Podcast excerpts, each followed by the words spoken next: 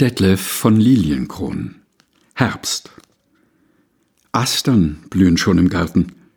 Schwächer trifft der Sonnenpfeil Blumen, die den Tod erwarten, durch des Frostes Henkerbeil.